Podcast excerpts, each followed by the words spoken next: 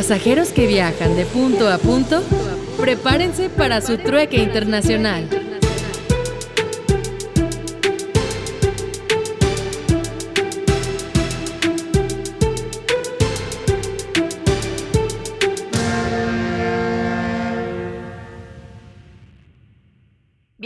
A otro episodio más aquí en De Punto a Punto, Un trueque internacional. complementando un poquito el tema de México en el mundo y los mercados internacionales, les traemos las cinco macrotendencias en el comercio exterior y la influencia de México.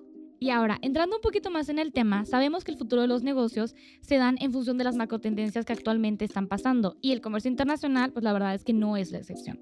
Entonces sabemos que México está como en ese trance de etapa de expansión y de llevarse a conocer más en el mundo. Y por ello está dando como ciertos permisos y ciertas... eh, Aperturas a nuevos mercados. Claro, exacto, aperturas a nuevos mercados. Entonces, dentro de las mismas, les vamos a platicar cinco eh, nuevos ideas o ne- negocios que podemos implementar dentro del mercado internacional. Y como punto uno tenemos la reorientación de las cadenas globales de valor.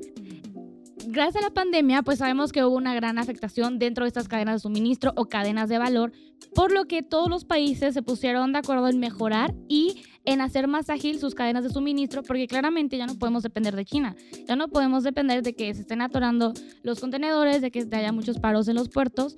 Por lo que ahora México es uno de los focos más importantes para ser tanto proveedor como importador de estas mercancías. Exacto, creo que se está diversificando mucho eh, los mercados y también han, han habido demasiadas oportunidades para países diferentes, como bien lo dices, ya sea por temas eh, externos, como fue la pandemia, de que ya dejamos de, de voltear a ver a China, China, como exacto. el proveedor principal y ya estamos buscando nuevos mercados y nuevos productos, ¿no? Y ahora, en la clave para esas eh, cadenas de valor tiene que ver tanto con las preferencias arancelarias que se tengan, el acceso a los mercados. Cada uno de los países debe tener eh, un acceso, ya sea preferencial y al mismo, al mismo tiempo que sea de fácil acceso para los demás países. Entonces, también debemos tener conexiones logísticas.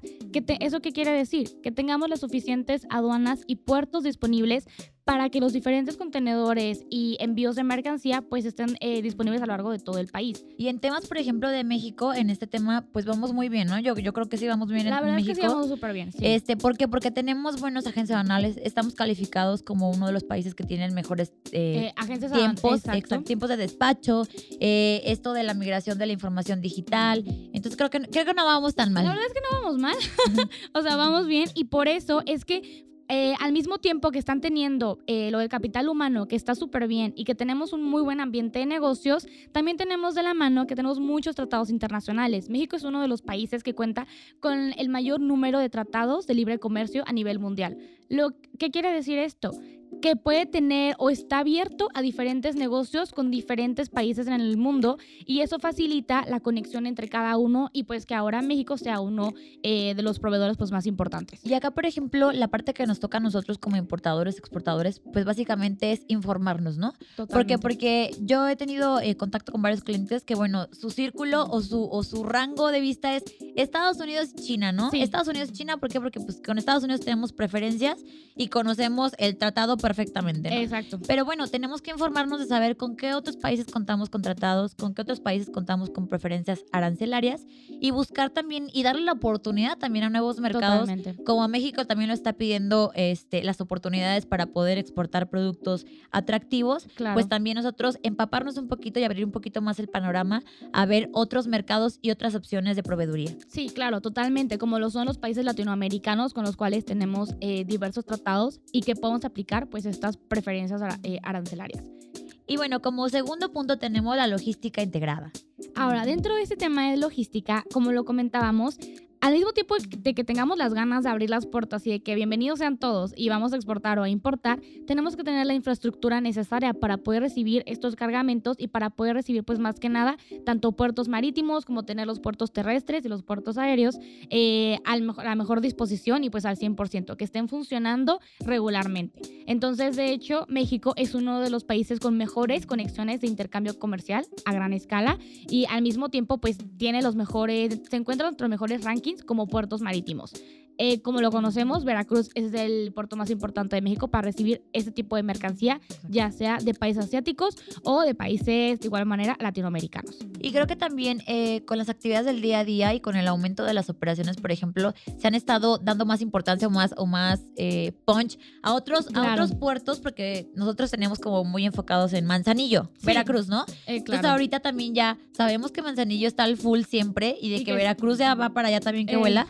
Entonces, eh, también México creo que también se está abriendo un poquito a... a- a esas oportunidades y Exacto. se está, pues más que nada, eh, como tú lo comentabas, abriendo el horizonte a que ahora toda la infraestructura y cada uno de los puertos pues debe estar funcionando al 100%. Y dentro de esta misma como dinámica, ahora México se está enfocando mucho en tener un sistema de comunidad portuaria. ¿Qué significa esto? Que cada uno de los puertos tenga un sistema de comunicación, de comunicación especializado para que puedan pues más que nada compartir información, eh, saber el estado de cada uno de los embarques que llegan y tener pues al mismo tiempo estadísticas de cada puerto y qué es lo que se está recibiendo, qué es lo que está entrando a México y qué es lo que está saliendo. Exacto, y ahí da también oportunidad a este tema de, si bueno, si el puerto está muy saturado, por ejemplo, en, en Manzanillo, pues poderlo migrar o poderlo cambiar a otro puerto con esto que Totalmente. tú dices, ¿no?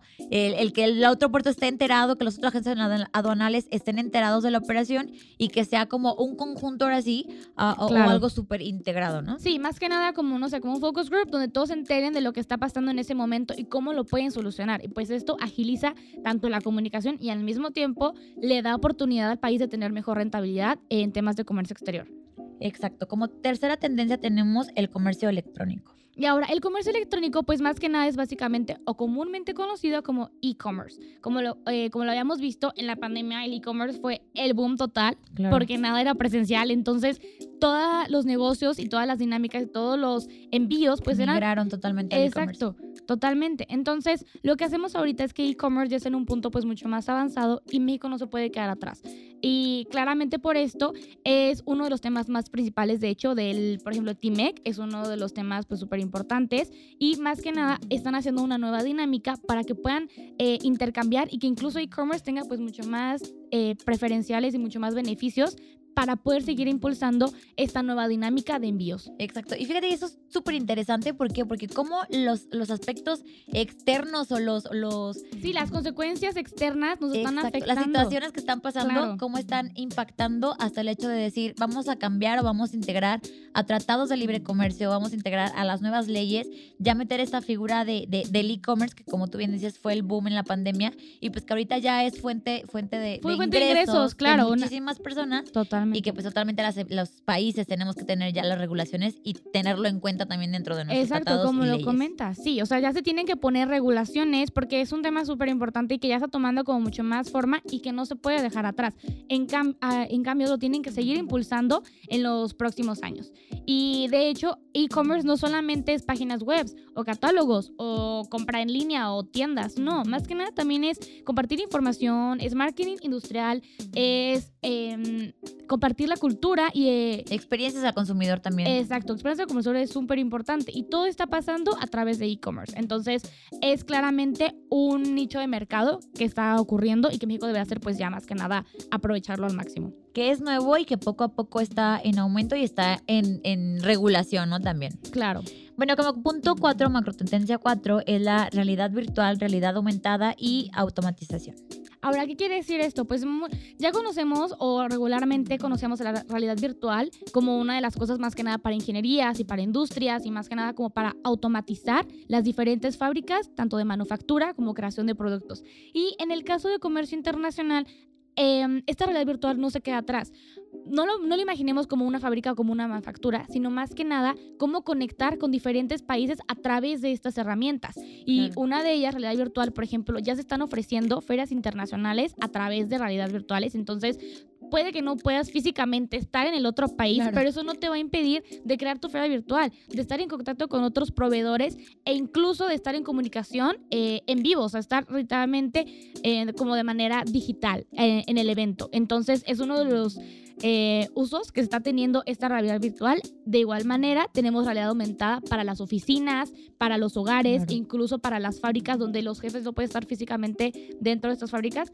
Eh, las personas o los vendedores, incluso las, las compañías, están implementando esta realidad aumentada para por tener ese contacto. Que eso yo creo que sí lo habíamos visto en los últimos años como un poco en aumento, pero fue ahorita, yo creo que después de también de la pandemia, que, que, se, que se potencializó muchísimo, ¿no? Y ya no Claro. también eh, este temas de virtuales, de automatización, de tecnología, ya también lo estamos viendo impactado en temas logísticos, en temas de Totalmente. transporte.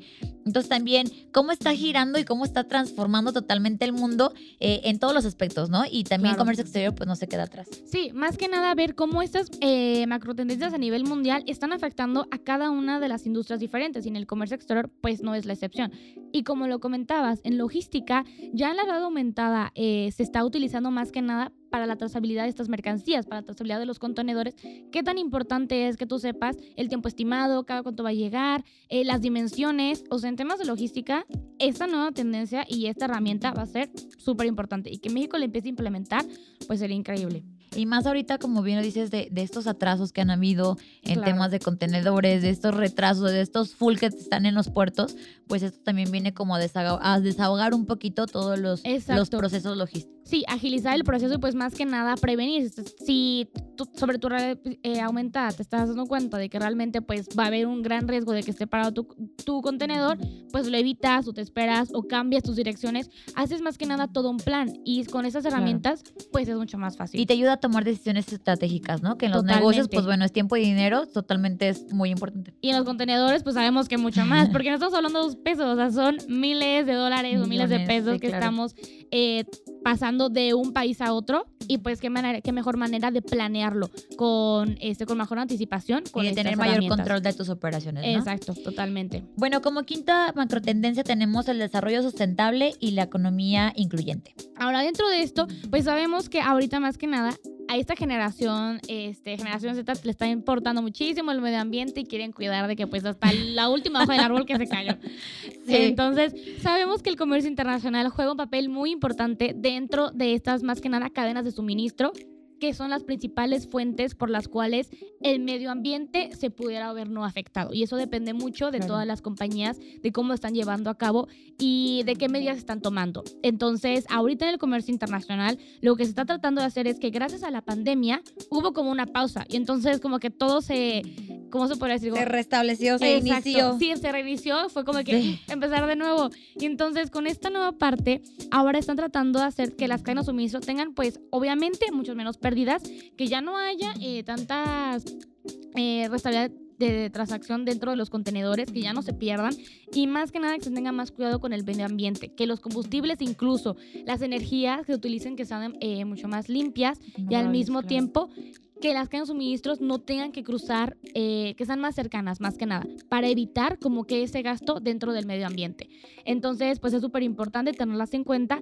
Y lo padre de esto es que no solo las compañías grandes tienen como la oportunidad de hacerlo, sino que están empezando desde las pymes. Desde pymes están viendo cómo pueden apoyar, cómo incluso su cadena tan pequeña, pongámoslo así, pueda contribuir a que este medio ambiente pues no se vea tan afectado y que no se haya pues tanto gasto de combustible, eh, de diferentes pues energías o recursos no renovables. Que al contrario, se empiezan a utilizar estas energías limpias para que puedan realmente contribuir a cambiar pues a un mejor país y más que nada a que ya no sea como que tanto afecte y dentro pues eh, del país de México, súper importante. Y que poco a poco todas las industrias vayan también subiéndose a este barco de, de cuidar el medio ambiente y de buscar, como tú dices, esas alternativas y ser más responsables en todos esos temas de sustentabilidad, ¿no? Que ahorita pues afectan demasiado y que estamos como muy, muy, Muy poniéndonos la ajá. camisa exactamente. Entonces, pues qué mejor que estar empapando poco a poco, como tú bien lo dices, desde las pymes hasta las grandes empresas. Totalmente. Eh, Pues ahora, más que nada, esas fueron las cinco macro tendencias súper importantes de cómo México puede ahora estar dentro de los negocios y más que nada utilizarlas a su favor e implementarlas, porque la verdad es que lo- los demás países pues ya lo están haciendo. Entonces, México está avanzando un poquito más en esta parte.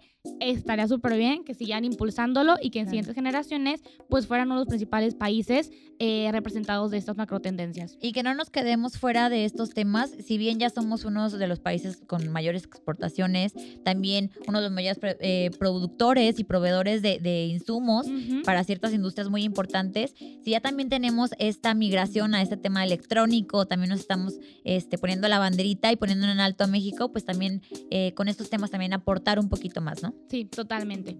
Esperemos les haya gustado este tema y hayan aprendido un poquito más, siendo ustedes pequeños importadores o exportadores, se sumen a esas macro tendencias y pues puedan que contribuir más que nada al crecimiento de país el México. Los esperamos en el siguiente episodio y recuerden si tienen dudas o algún comentario, síganos en nuestras redes sociales. Y bueno, los vemos en el otro episodio de aquí en De Punto a Punto. Un troque internacional. Bye. Adiós.